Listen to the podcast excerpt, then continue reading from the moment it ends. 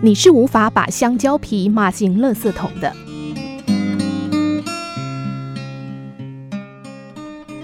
大学里一场演讲会即将开始，主讲人是海内外知名的教授，海报在两天前就贴出去了，反应非常热烈。同学们纷纷赶到现场，要一睹教授的风采。距离开场还有十分钟，学生们纷纷进入到会场。在他们跨进会场的一瞬间，不约而同地发现脚底下有一块香蕉皮。在抬腿避开的时候，都不忘埋怨两三句。谁那么缺德啊？一点公德心都没有！哎，这主办单位是怎么搞的？现在的人素质真差。大家边抱怨边跨过那块香蕉皮，坐到自己的位置上，静待教授的光临。几分钟之后，教授准时到达。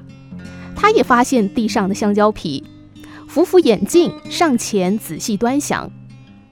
教室里顿时安静了下来。大家都伸长脖子，想看教授的一举一动。他看清楚脚下是一块香蕉皮，勃然大怒，指着香蕉皮大声说道：“你怎么可以待在这个地方呢？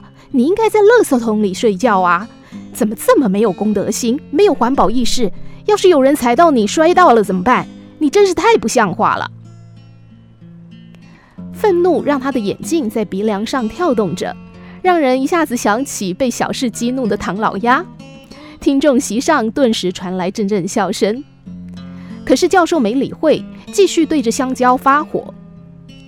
这时候，听众席上有学生不耐烦了，大声说：“算了吧，教授，别浪费力气了，你是不可能把香蕉皮骂进垃圾桶的。”教授听了。突然转过头来，带着微笑，并且伸手把香蕉皮捡了起来，放进讲台旁的垃圾桶里。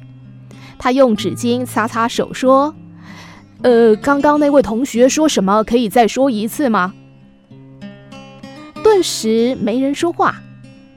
教授说：“我听见了，你说不能把香蕉皮骂进垃圾桶的，这就是我今天晚上演讲的题目。”这时候，大荧幕开始播放同学们刚才入场的镜头，大家跨过香蕉皮，还有埋怨的声音清晰地传了出来。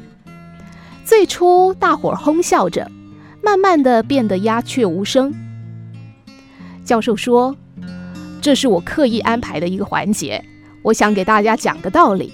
其实你们已经明白，而且还说了出来。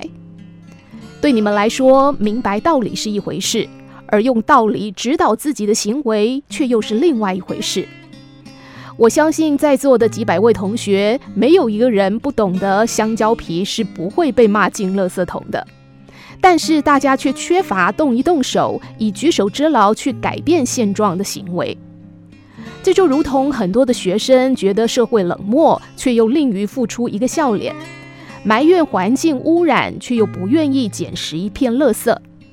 咒骂腐败和贪污，遇到事情却本能的想要托关系走后门；感叹道德水准低下，却又不愿意身体力行的去做任何一件善事。几乎所有的人都在埋怨和咒骂，好像责任永远在别人身上，自己永远都是受害者。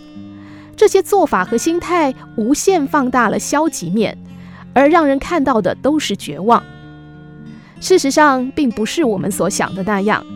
社会的每一分进步都需要人们用行动去构建。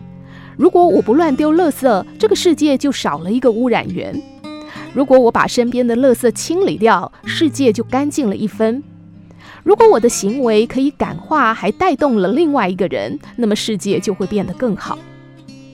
记住，垃圾是不会被骂进垃圾桶的，你得行动，从现在开始。